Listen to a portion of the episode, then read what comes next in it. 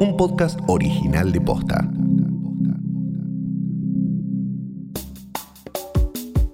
Si no podemos ir para adelante, entonces vayamos para atrás. Vuelven los autocines en distintos puntos de Lamba para las personas que tengan muchas ganas de ver una película en pantalla grande, pero no puedan. En el episodio de hoy te contamos la historia de esta alternativa cultural. Hoy es viernes 4 de septiembre. Soy Martina Soto Pose y esto pasó posta. Siguiendo los pasos de algunas localidades bonaerenses, en los próximos días se van a inaugurar dos autocines en la ciudad de Buenos Aires. El Estadio de Obras y la Rural son los dos espacios que ahora se suman a una tendencia que ya cuenta con experiencias en San Isidro, Canning, Cañuelas y Mercedes, entre otros. Por supuesto que este revival es básicamente consecuencia forzosa del cierre de las salas tradicionales debido al avance del coronavirus. Aprovechemos entonces para hacer un breve repaso por su historia, desde su nacimiento, pasando por el auge, hasta la caída de los autocines. Hay ejemplos de los 10 y de los 20, pero en realidad se supone que el autocine empieza a principios de los años 30 en Estados Unidos. Santiago Calori es guionista, cinéfilo y amigo de la casa. Forma parte del podcast Hoy tras Noche. Con un señor que en realidad lo que quería era promocionar los autos, no, los, no las películas, una cosa que pasa siempre. Era más como un, un fierrero que un cinéfilo que empezó a hacer pruebas de cómo tenías que poner el auto y cuántos autos entraban y qué sé yo. Y armó lo que es el primer autocine con y pa- pasaban películas bueno de la época, ¿no? Esas comedias medio sin mucho sonido y sin mucho nada.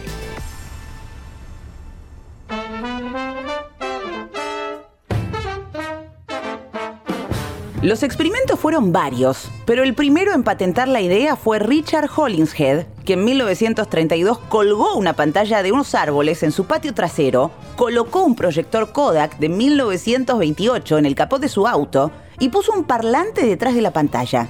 Después de probar distintas combinaciones, el 6 de agosto de 1932, Hollingshead registró como patente el Drive-In Theater. Y el boom viene después, digamos, o sea, viene de los, de los 40 a los 60 en realidad, donde se empiezan a poner efectivamente autocines en Estados Unidos y llegó a haber creo que 4.000, 5.000 autocines más o menos dando vueltas, que es un montón. Después de la Segunda Guerra Mundial, varios factores se combinaron y generaron las condiciones para que explotara la popularidad de los autocines en Estados Unidos. Tiene que ver mucho con que, con que la gente podía eh, acceder a un auto y como podía acceder a un auto podía este, acceder a las cosas que se, a las que se podía acceder con un auto. Tenía mucho que ver con eso, tenía mucho que ver con que había gente que había vuelto de la guerra, digamos de, la segunda en este caso, y que eso generó también eh, un baby boom y una serie de cosas que hicieron que hubiera familias que iban a ver películas autocine que fuera una salida familiar en principio. Entonces estamos hablando en la época de el, el apogeo, digamos, y la época buena del autocine que fue hasta mediados de los 50. El autocine era un paseo tradicional para las familias,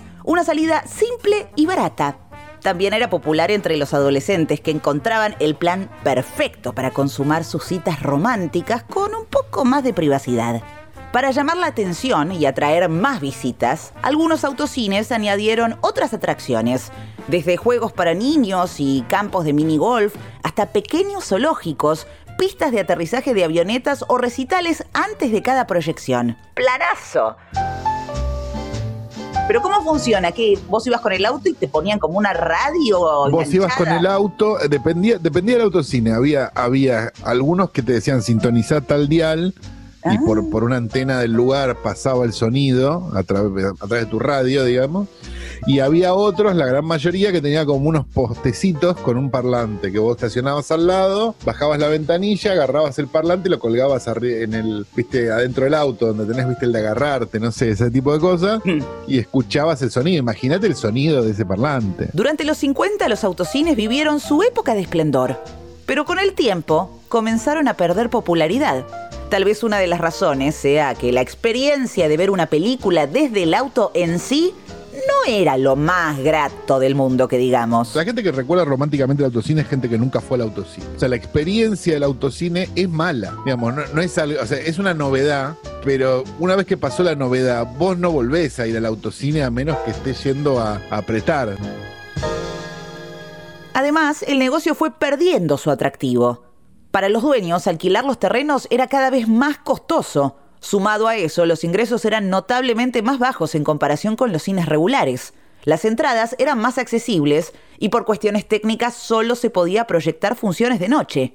Además, estaban sometidos a las condiciones climáticas, lo que daba lugar a cancelaciones con frecuencia.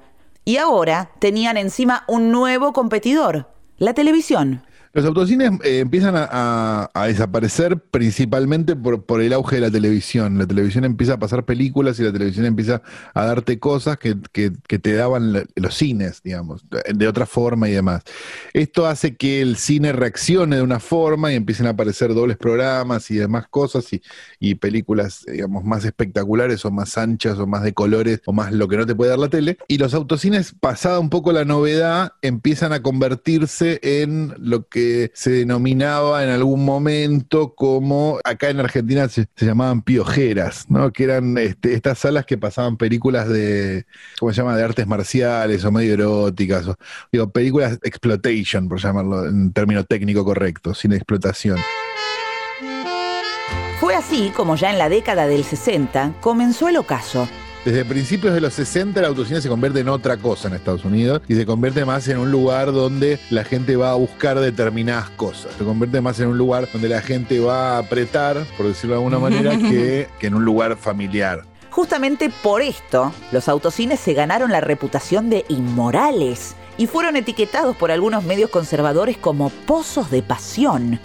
Suele decirse que uno de cada cuatro baby boomers fue concebido en un autocine. Cuando empiezan a, tener un contenido, digamos, un poco más, llamémoslo sexual, porque todavía el porno no estaba legalizado ni nada, es cuando empieza la decadencia, digamos, como, como pasó con, casi todas las salas de cine. Si vos haces el recorrido de cualquier sala de cine, te vas a dar cuenta que, digamos, em, empiezan, digamos, con un simple programa, después se convierten en doble programa, cuando no funciona el doble programa, se convierten en varias salas, cuando varias salas no funcionan, se convierten en cine porno, digamos, es, casi un, estadio natural de las salas que fueron cerrando en Buenos Aires o en cualquier parte del mundo. Y ahí es coincidentemente, digamos, cuando empieza el declive en Estados Unidos es cuando empieza el auge en Argentina.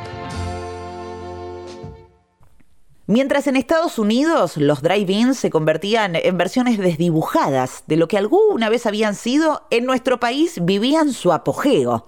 Pero el desenlace fue bastante parecido. El crecimiento de la clase media en Argentina en los años 60 y la, expansión de la clase media argentina en los años 60 hacia los suburbios hace que aparezcan los autocines. También una explosión de la industria automotriz donde la clase media accedía a autos y determinadas cosas. ¿Cuál es el paralelo que vos podés trazar para entender cómo funcionan los autocines? Es la historia de los telos. Los telos tienen la misma historia que los autocines. O sea, en el momento en que la gente empezó a comprarse autos, los telos se fueron al suburbio. Lo mismo pasó con los autocines. hay como, hay como todo un, un paralelo así. Existiendo los telos, los autocines en un momento, cuando se acabó la.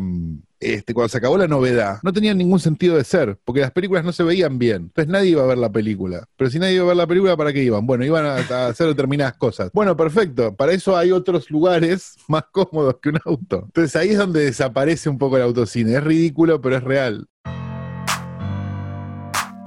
Ya a finales de los 80, los autocines de nuestro país empezaron a cerrar sus portones gradualmente Hubo algunas experiencias en la última década, como por ejemplo las del Parque Centenario o el Rosedal de Palermo. Ahora, víctimas del aislamiento obligatorio, algunas cadenas lanzan sus propias versiones para intentar remontar la actividad. ¿Llegarán para quedarse? Calo no está muy seguro. ¿No crees que sea parte de, la nueva normalidad? ¿No pensás que va a ganar fuerza el autocine? No, no creo. Y, no va a ganar fuerza por una razón muy simple. Nadie está entregando ninguna película tampoco. Si vos ves las programaciones que se están haciendo con los autocines, son todas películas que ya, que ya se habían visto, que no sé qué. O sea, no hay un estreno en autocine. Si hubiera un estreno en autocine estaríamos hablando de un fenómeno y diríamos, ah, che, pará, tal dijo que va a estrenar tal cosa. No, son películas del año pasado o antes. Si estás nostálgico, harto de Netflix o simplemente querés un plan distinto, puedes probar esta experiencia. Y si no, prepárate para otra noche en el viejo y conocido sillón devorando series en Yoguineta. Esto pasó posta es una producción original de posta. Escúchanos de lunes a viernes al final del día en Spotify, Apple Podcast y en todas las apps de podcast. Si te gustó este episodio, compartilo con alguien a quien creas que le puede interesar. Y si nos escuchás en Apple Podcast, te invitamos a que nos dejes una reseña nos suma muchísimo para que más gente descubra este podcast. Búscanos en Instagram y en Twitter. Somos arroba postafm. En la producción estuvieron Galia Moldavsky y Fede Ferreira. Nuestro editor es Leo Fernández. En la dirección general, Luciano Banchero y Diego del Agostino. Soy Martina Sotopose y esto pasó posta.